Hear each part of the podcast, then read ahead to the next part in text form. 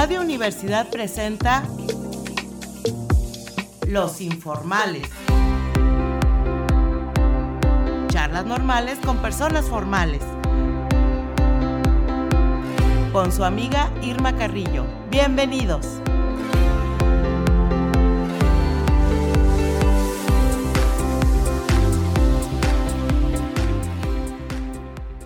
Buenas tardes a todos los amables radioescuchas que nos acompañan en esta edición de Los Informales. Pueden escucharnos a través de las frecuencias 8.5, 88.5 de FM y 11.90 de AM en San Luis Potosí y 91.9 FM en Matehuala o bien por las redes sociales. También ponemos a su disposición para recibir comentarios y opiniones a los teléfonos 826-1347 y 826-1348. Bueno, pues en esta ocasión me permite invitar a una persona a la cual yo le estoy muy agradecida porque a pesar de mí ha cuidado de mi salud y me ha mantenido en forma durante todos estos tiempos de, de pandemia. Se trata de Menaka Nilmini Kalupajana. Ella es originaria de Sri Lanka y por azares del destino y del amor acabó aquí en San Luis Potosí. Ella es deportista olímpica en su país, lo que le permite obtener una beca para estudiar en Cuba. Luego se vino a México a estudiar la maestría en salud pública y posteriormente hizo un doctorado en la Universidad de Guanajuato. Se enamoró y se casó con un mexicano por lo que le agradecemos a la vida y al amor que nos permita tenernos con nosotros a, la, querida Mena. ¿Qué tal, Mena? Buenas tardes, ¿cómo estás? Hola, Irma, buenas tardes. Bueno, pues a mí me gustaría mucho que nuestros radioescuchas te, te conocieran y que vean que bien hablas el español, porque realmente tu, tu idioma de origen es este muy diferente al, español, ¿no? a ver, cuéntanos, este, ¿dónde está Sri Lanka? Bueno, Sri Lanka está en el continente asiático y abajo de la India es una isla pequeña, no pertenecemos a India, es una isla muy pequeña. Anteriormente se conocían por nombre de Ceilán, pero ah, ahorita es Sri Lanka. Pero Sri en Lanka, así se S-R-I se escribe, pero aquí en México o en Cuba escuchaba la gente pronuncia Sri Lanka, es como más fácil. Sí, sí, sí. Muy bien. Entonces está abajo, o sea, enfrente de la India, pero es una, un país o una isla independiente, totalmente de la India. Aunque sí tienen mucha influencia de la India en, algunas cosas, ¿no? Eh, sí, en mayor de ¿Qué, ¿Qué religión es la que, la que se profesa ya mayormente? La que predomina es budismo, yo soy budista, y también hay igual las religiones que ha llegado de India, hinduismo, musulmanos, católicos, o sea, de todo hay, pero predomina es budista. Sí, digamos que como aquí en México el catolicismo, allá es el budismo. el budismo. Muy bien. ¿Y cuántos idiomas hablas? Yo hablo tres. A ver. Mi idioma se llama Sinhala, es mi idioma materna, y en español el inglés, los tres. los tres, muy bien. Y, eh, a ver, saluda a nuestros radioescuchas en, en tu idioma. En mi idioma. Así de buenas tardes, uh, queridos radioescuchas. Eh, se puede decir, así como que allá en Sri Lanka usa el inglés y mi idioma como mezclado, pero voy a decir como, ¿cómo estás? Buenas tardes. Buenas tardes y cómo estás. Ok. Buenas, buenas tardes se dice sube dahavalak y cómo estás se dice oyalate kohomede. O sea, nada que ver con el español, qué cosa. O sea, ni siquiera tienes una palabra por ahí perdida que nos dé un referente, nada. Nada. nada. ¿Y por qué se fusionó con el inglés el idioma? ¿Qué fue lo que eh, pasó? es que fuimos colonizados de primero portugueses, holandeses, último fueron de ingleses, porque ah. Sri Lanka está ubicado en Océano Índico, es como un puerto principal para poder pasar los, los océanos. Entonces todo el mundo como que quería a nosotros y se colonizaron. Sí, porque era, era un paso como de llegada para descansar, para descargar, para Exactamente. Y entonces, y, eh, y fue parte de la ruta de la seda de todo Asia? Sí, ahorita, por ejemplo, lo que China está eh, empezando, está también uno de los países importantes, en este caso nuestro país, por mismo la que tiene ubicación. a, fuerza tienen que pasar para poder pasar para el otro lado. Pues ahí radicas, este, o sea, están en un punto estratégico. Exactamente, por eso pues todo el mundo que se pongan pilas para cobrar peaje, ¿verdad? Muy bien. Y, y, bueno, a ver, platícame, ¿cómo, ¿cómo era tu vida allá? O sea, este, ¿cómo fue que empezaste a construir todo este amor tuyo por el deporte? ¿Qué fue lo que pasó? O sea, estabas chiquita y mm. luego, ¿qué pasó? Bueno, amor por el deporte, yo creo que fue como por obligación. Ah, sí. sí, y después Allá fue del 14 años. Nosotros tenemos un sistema de Sri Lanka como educación es gratuita, medicina es gratuita, aunque es un país de tercer mundo. Entonces, la, tiene un sistema como deportistas que tienen talento, se hacen una selección. En una provincia hay como dos o tres escuelas que hace puros deportistas. Pero allá tiene que internarte, beca, te da comer, te da todo, ¿no? Entonces en 14 años yo seleccioné a este de beca, entré, también por problemas familiares, más que todos, no porque amaba el deporte. Pero fui allá, entonces me puse muchas pilas, o sea, es como que yo cuando dedico algo, lo hago bien, a algo. No, Trato es que las cosas de se hacer hacen, bien. Las cosas se hacen bien, a lo mejor no se hacen. Exacto. Entonces entro y de 14, 16 años fue el campeón juvenil del vallas. Mi deporte era 100 metros con valla y 400 metros con valla. Mm. Y fue de 16 años, era campeón juvenil nacional. Y después, en 18 años, ya era segundo lugar campeón nacional. O sea, compitiendo con los grandes.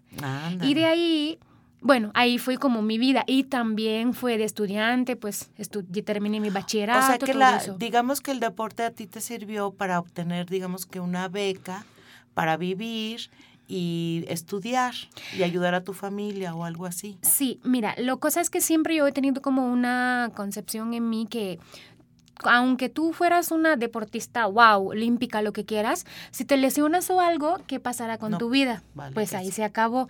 Entonces, siempre como que mi vida, estudios y las otras opciones, siempre ha sido juntos.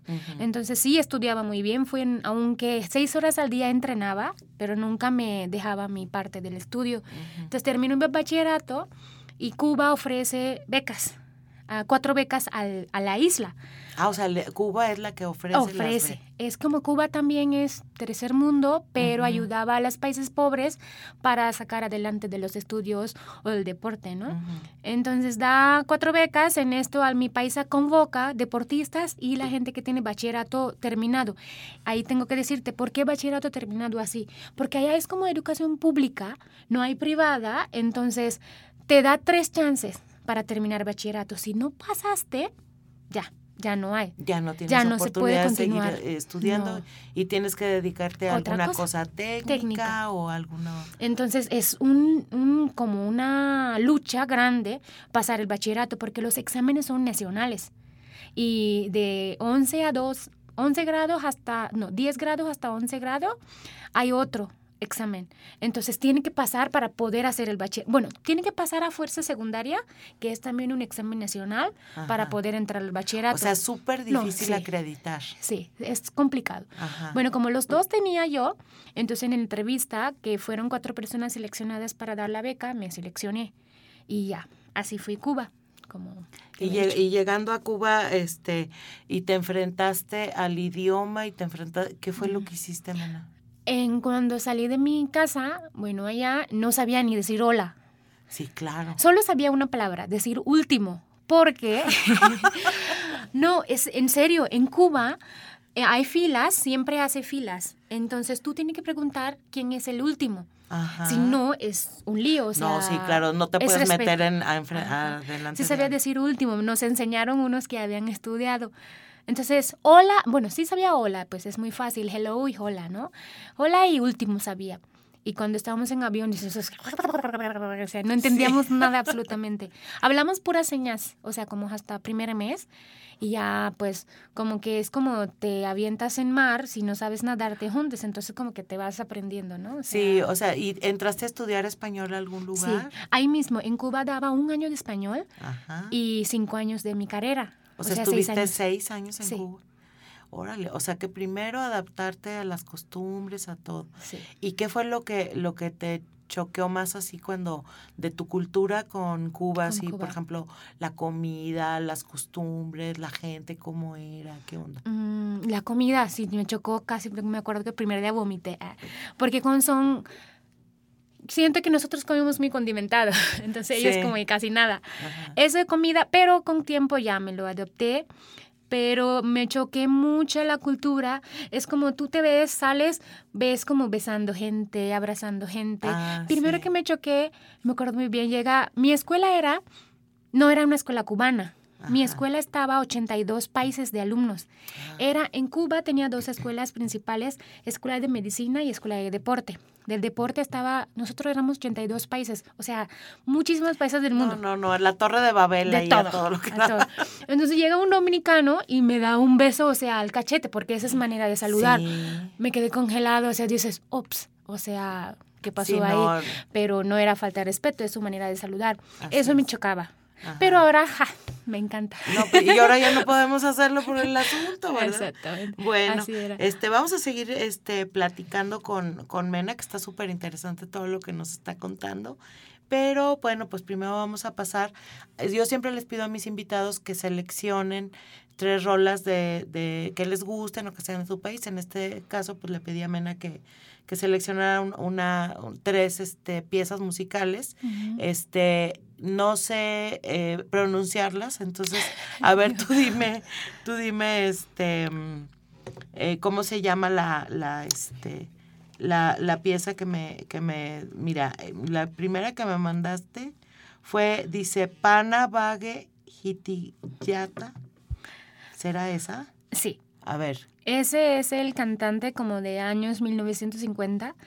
Y porque me gusta mucho porque mi papá únicamente ponía este señor. Ah, era como nuestro José José o algo así. Exactamente, es un José José. Es un José no, es un grande José José también. Y me gustan mucho sus canciones, el ritmo, pero como que, como que no encaja con la actualidad las canciones, pero a mí el único música que escucho de Sri Lanka es de él, así que yo no sé canciones nuevas. Ah. Bueno, me gusta todo, ¿no? Me gusta reggaetón, me gusta salsa, banda, todo aquí. Hasta banda y norteño me gusta aquí. Ah, muy bien. Hasta sabe bailar.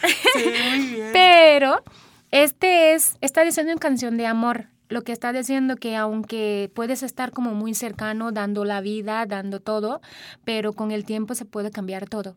Eso. Ok, muy bien. Entonces vamos a, vamos a escuchar esta primera rolita y regresamos.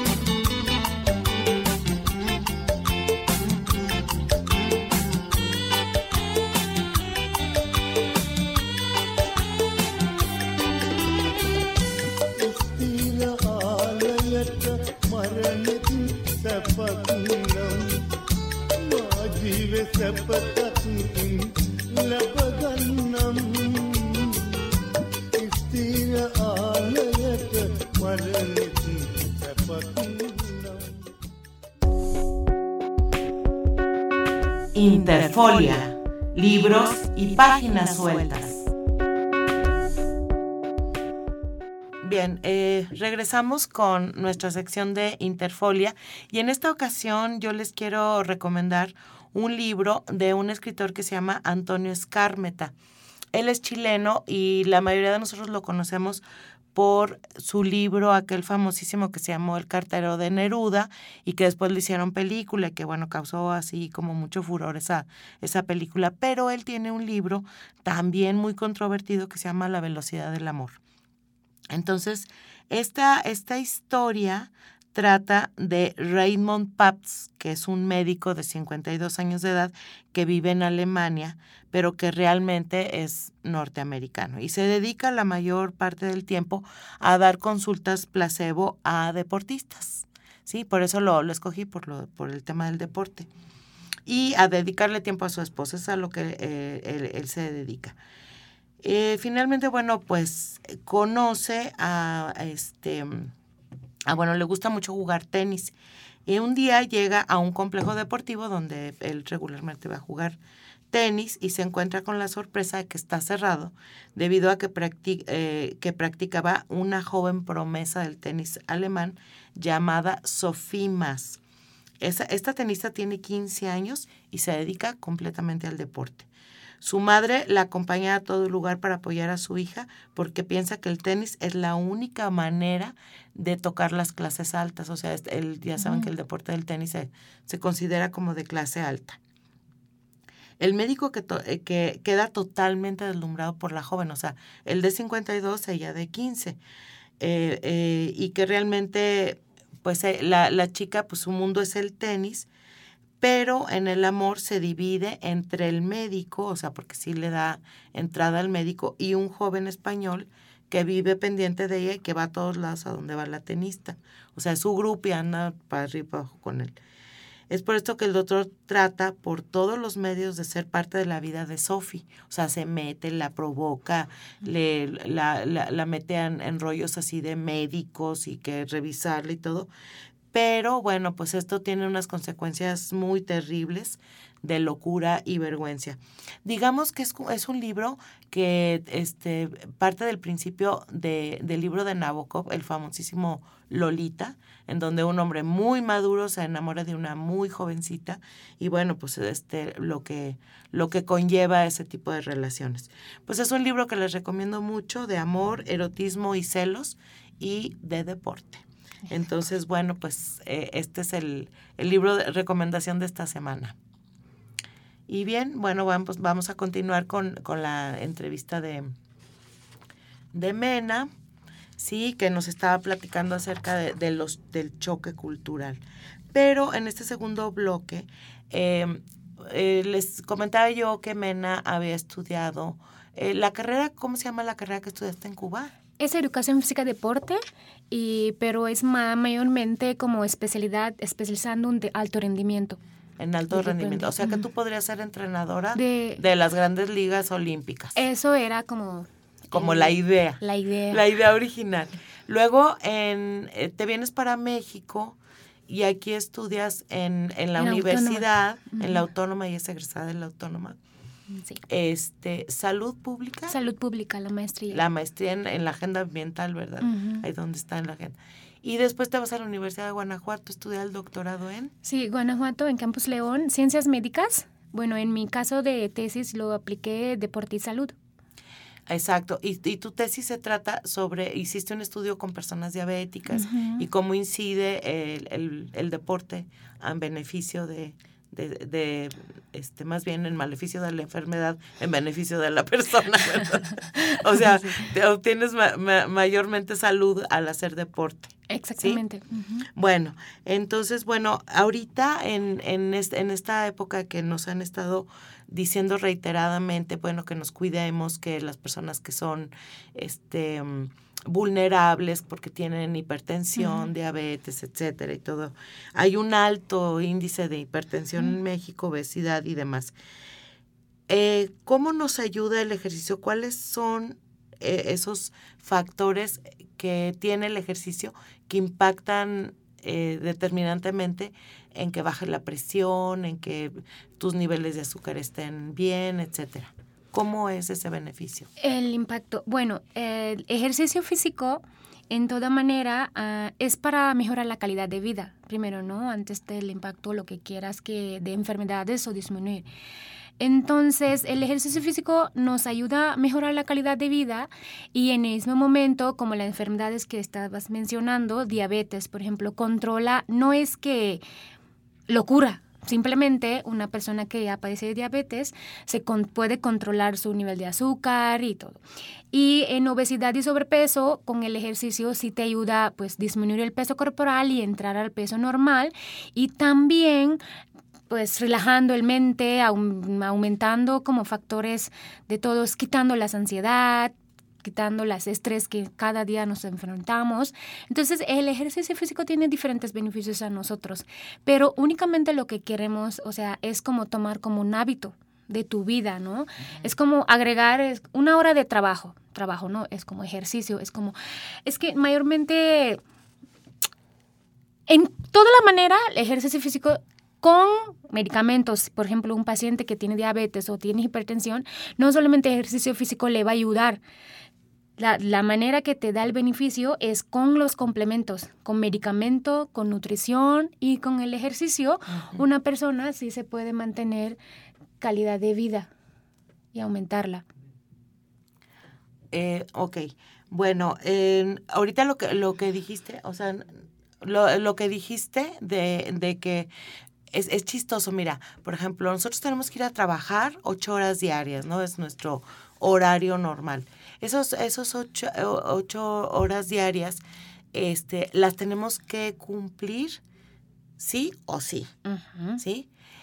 Integrar en, en, las 16 horas restantes, ¿sí? Que digamos que ocho horas de sueño, entre comillas, dormimos, las, las ocho horas restantes nos quedan para hacer el ejercicio, ¿sí? Este, de esto vamos a platicar después de este corte. Bueno, vamos a seguir escuchando las, las este, sugerencias de Mena de, la, de las canciones que ella me... Entonces le voy a pedir que ella diga el nombre. La, la siguiente pieza musical es... Es Edare Guan Di Ma. ¿Y de qué se trata esa? Es que mm, es una canción de amor, es también muy antiguo, es de mismo, no, otro cantante, se llama Milton Malvarachi. Y lo que habla cuando eh, en aquella noche que pasaste en el aeropuerto, en el día que me dejaste. Oh, o sea, es una canción nostálgica. Sí. Muy bien, bueno, pues vamos a escucharla. Adelante.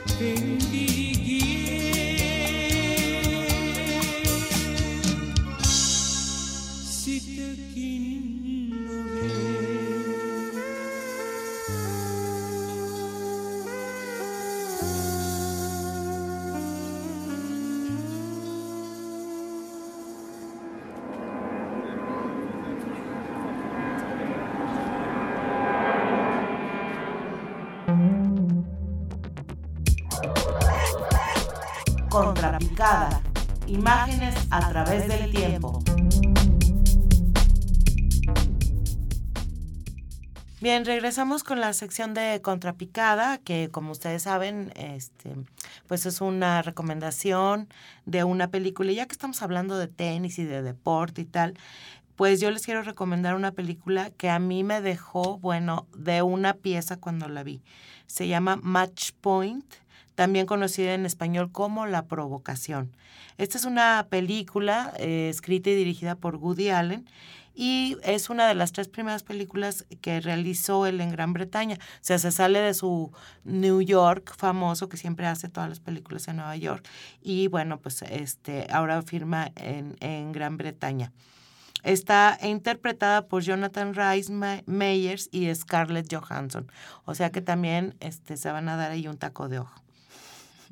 Entonces, bueno, esta, esta película trata de que el protagonista que se llama Chris Wilton es un ambicioso y joven profesor de tenis con escasos recursos económicos. Gracias a su amistad con Tom Howitt, consigue entrar en la alta sociedad londinense y enamorar a su hermana Chloe. Tom, por su parte, sale con Nola Rice, que es Scarlett Johansson, una atractiva americana de la que Chris se encapricha nada más verla. El azar, la pasión y sobre todo las ambiciones llevarán a Chris a cometer acciones que determinarán su vida y la de las demás para siempre. Entonces, bueno, esta es una, una metáfora de, de la vida, eh, de, de, una vida, de un amor que no debe ser y cómo comparan la vida con el juego de tenis. La escena final es así e, e infartante y realmente les recomiendo muchísimo esta, esta película porque además, eh, como siempre, eh, el juego psicológico de los personajes, la naturaleza humana que brota, eh, a la menor provocación. Este, se me figura como que Woody Allen es casi casi Dios, ¿no? Está moviendo ahí los hilos de todos los protagonistas. Está, bueno, excelente esta película, se les recomiendo mucho y seguramente las van a, la van a encontrar en, en plataformas de streaming. Bien, vamos a continuar platicando con Mena. Estábamos platicando de cómo integrar esa hora de ejercicio a tu tiempo que ya tú consideras que lo tienes totalmente lleno. ¿Cómo le hace uno para, para, para decir, bueno, ya necesito hacer ejercicio, necesito recorrer, quitar, etcétera? Porque en realidad no es una hora de tiempo. Una hora efectiva de ejercicio eh, incluye media hora de traslado al gimnasio y, y media hora de traslado a tu casa. En realidad son dos horas las que tienes que tener más o menos precavidas ahí para, para invertir el tiempo. ¿Cómo le hace uno? Te voy a preguntar algo antes de responder a esto. si te enfermas algún día, ¿cuántos veces, ¿cuánto tiempo tiene que hacer atrás del médico? Hacer la cita, espera, porque sabes que el médico te vas y cuánto tiene que estar esperando que terminas con otro paciente. Sí, así es, como dos horas. Dos horas. Entonces, en el salud pública, lo que en Autónoma, Universidad Autónoma de San Luis Potosí, lo que yo aprendí, o sea, lo que estudié en maestría en salud pública, la primero que nosotros aprendemos es atención primaria, prevención. Esa es una de las cosas básicas y primeras que existen, ¿no? Entonces, si yo Mm, si dedico de mis 24 horas que yo tengo, 8 horas de trabajo que necesita para ganar dinero, 8 horas de sueño que es mm, mayormente recomendado, 16 horas, un, una hora de los todavía las ocho horas que te queda, o bueno, una hora y media, dale, dos horas. Sí. Entonces, y esto, y a lo largo de vida, lo que yo digo a las personas que vienen a entrenar conmigo, a lo largo de vida, ahorita tal vez te va a pesar Ahorita tal vez ay, qué, qué no, no se puede pero a lo largo del tiempo que llega a 60, 70 años sin bastón, aunque tenga el bastón, o sea, que tenga, mayormente seas independiente Hombre, ir al baño uno solo. Eh, exactamente. hacerte de comer tú solo. Ser independiente y sin ir a los hospitales, sin estar en las filas.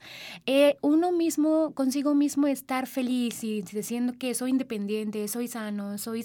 Todo esto piénsalo en esto. Entonces ahorita te va a facilitar porque ¿para qué te sirve? Ahora buscas, buscas, buscas millones de pesos y en un año ya eres una persona que tiene diabetes. Si no controlaste, en un año ya tiene neuropatía diabética y en otro año ya te amputaste el pie. ¿Y para qué sirve tu dinero que estás haciendo? O una hipertensión que tiene. Ah, porque uno, uno quiere ser rico para viajar y comprar cosas y etcétera, y pues eh, no va. Ajá, sí atiendas poquito a la prevención, entonces ahorita dedicas un poquito de tiempo. Puedo hacer en otra manera para animar, puedes con tu familia o con tu pareja o con tus hijos, entonces como que dar la motivación a todos dedicas un poquito tiempo. Fíjate que esto que estás diciendo es un problema gravísimo de salud pública, y, pero también de percepción social. Exactamente. Sí, porque por ejemplo, este, ahora con la pandemia ya los horarios desaparecieron. Entonces, uno ya estaba 24/7 a disposición de la chamba. O sea, o sea como tienes que estar encerrado, pues entonces no importa que te hablen a las 3 de la tarde, a las 6, a las 8, a las etcétera, y se rompe todo tu, tu rutina, ¿no?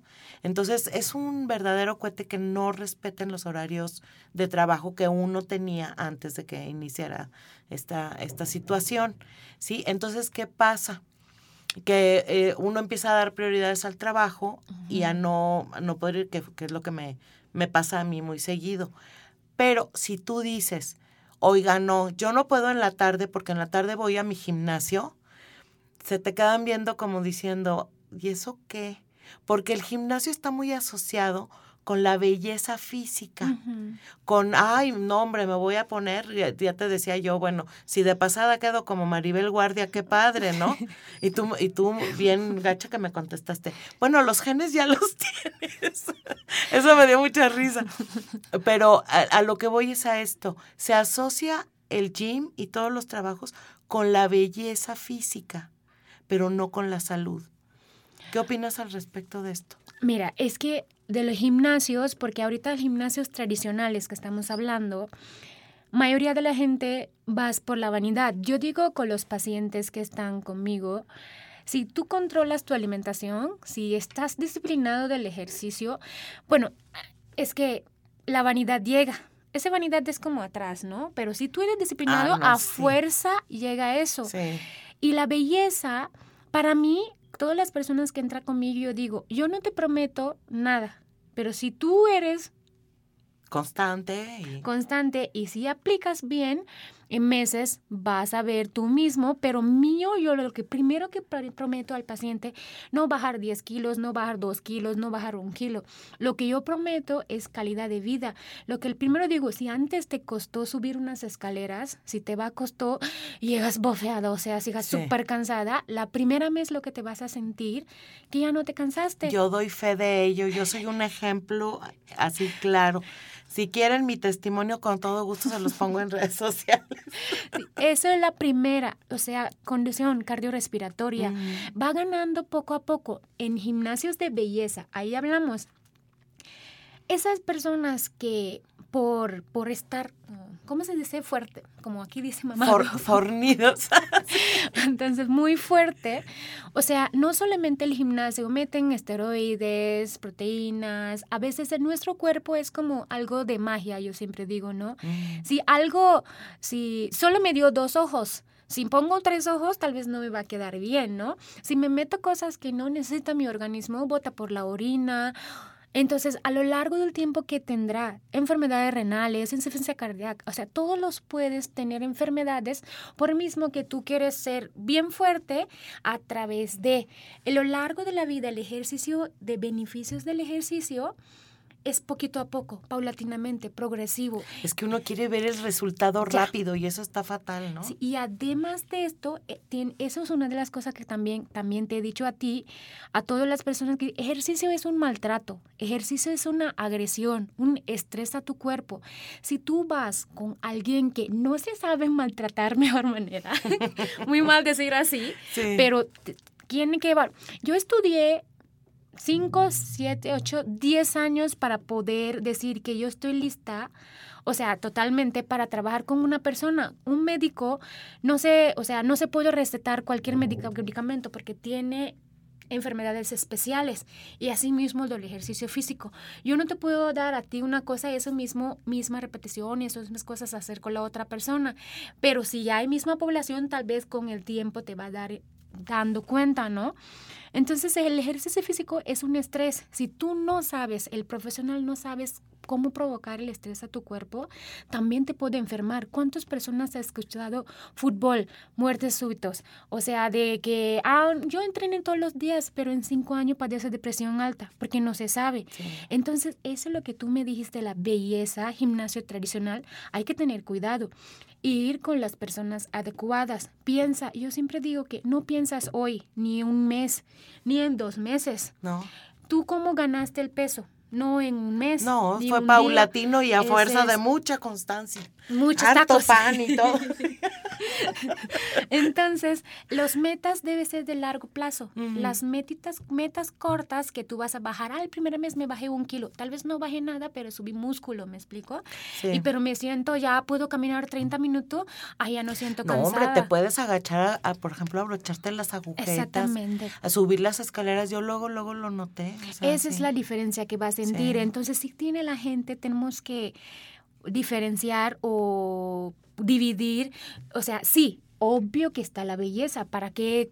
O sea, sí, obvio. No, pero eso ya es una consecuencia de, eh, de, de, haber este, tenido una buena alimentación y, hacer ejercicio. Bueno, déjenme decirles que Mena tiene un gimnasio. Este, me gustaría, Mena, que dieras el teléfono de a dónde se pueden comunicar contigo en caso de que requieran. Porque es un gimnasio muy especial, es un gimnasio que, que, está enfocado no al fisicoculturismo, ni a la belleza, ni nada de esto, sino al cuidado de personas que tienen hipertensión, diabetes y todos estos padecimientos que ahorita nos hacen tan vulnerables. ¿sí? Y esto eh, aunado a una muy buena alimentación, bueno, pues este da como consecuencia eh, que estemos bien de nuestro sistema inmune. ¿Nos puedes dar algún teléfono o algo a donde te pueda llamar las personas que estén interesadas? Claro, es mi número, es de 444 503 735 9. Y cabe recalcar que no solamente trabajo con las pacientes que tienen algunas comorbilidades, también personas sanas. Mi población que estoy trabajando desde 15 años hasta la mayor persona que tengo 67 años. Hay personas sanas, o sea, que quiere bajar peso o quiere aumentar peso, simplemente mantener el control del Tienes deportistas, ¿no? También también deportistas. Trabajo también con un chico del equipo de fútbol sub-20, pero de todo tipo. O sea, no es como uno, uno indicado, por ejemplo, en un grupo puede estar una persona que tiene sobrepeso, otra persona que tiene diabetes, otro chico que tiene no tiene nada. Yo controlo totalmente. Yo digo que el ejercicio siempre debe ser controlado, dosificado y planeado. Sin eso no debe hacer. Yo llevo el control totalmente, como tú sabes, a través de frecuencia cardíaca, a través de relojes. Si no, yo no me convenzo a mí mismo trabajar contigo porque yo no lo sé nada de ti. Sí, qué es lo que está pasando con tu cuerpo y cómo estás siendo monitoreado. Y cada mes también yo controlo tu peso corporal, masa muscular, grasa corporal y eso. No soy nutrióloga, pero a mí me da cuenta que tú estás, que, de, qué estás, o sea, si bajando peso o subiendo peso o también darte a ti como persona una motivación para continuar porque todo el mundo bajamos algo, ¿no? Buscamos algo. Sí, sí, definitivo. Y sí, eh, eh, este, este problema de que, de que no lo vemos en inmediatez, o sea, porque por ejemplo en nuestro trabajo, nos pagan cada 15 días, ¿no? Los que tenemos la fortuna de tener un trabajo así, ¿sí? Pero el, el, ejercicio y el sobrepeso y todo esto eh, va siendo muy paulatino y luego también dependiendo del metabolismo de cada persona, ¿no? Y de qué tanto vaya siguiendo las indicaciones del nutriólogo eh, y, complementando. Entonces tú trabajas también este, con nutriólogos, ¿verdad? Con gente que es que se dedica a esto. Sí, para mí es, siempre es un conjunto, una disciplina multidisciplinaria, como, multidisciplinario. Entonces, nutrición, el médico y el ejercicio siempre debe ser juntos. O sea, es como yo digo, ¿no? Tú no tienes que enfermarse e ir con el médico. O sea, nosotros estamos muy acostumbradas ir con el médico cuando estamos enfermos, pero es bueno ver cada año ir a cómo ando, cómo está mi, Mi de perfil, ajá, perfil lipídico, cómo ando de química sanguínea. Entonces, todo esto, ir al médico, oye, cómo estoy empecé ejercicio, hoy estoy siguiendo, cómo está mi corazón. O sea, es creo que es muy debe ser normal a nuestra vida para tener una vida a lo largo de largo plazo con buena calidad, ¿me Sí. explico? Oye, a ver, te voy a hacer una pregunta. ¿Cuál es la, el, la, la presión, o sea, que, que debe tener una persona normalmente? Normal se puede manejar, es que normal, normal está aceptado 120 de arriba, abajo de 80, pero sí Ok. se puede llegar un poquito abajo hasta de que eh, 130 arriba ya considera que O sea, ya de presión. 130 Ajá. para arriba ya Sí. y, y de abajo, que es la como que la más 80, sim- och- ma- la- 80 la- es el 80 es el límite. límite. Ok, entonces... No límite, ese es como sano, ¿me Ah, entiendes? ujú. Eso como que consideras que tiene presión alta cuando pasas de 85, pero ese es mucho mejor que te mantienes entre 120, 80 o poquito abajo. ¿Me explico? Pero ese es depresión, lo que estamos hablando. Pero lo que te está diciendo de que recuérdate que nuestra vida, por ejemplo, si te pregunto a ti, ¿cuánto estrés manejas en tu trabajo? Mm. O sea, es demasiado, ¿no?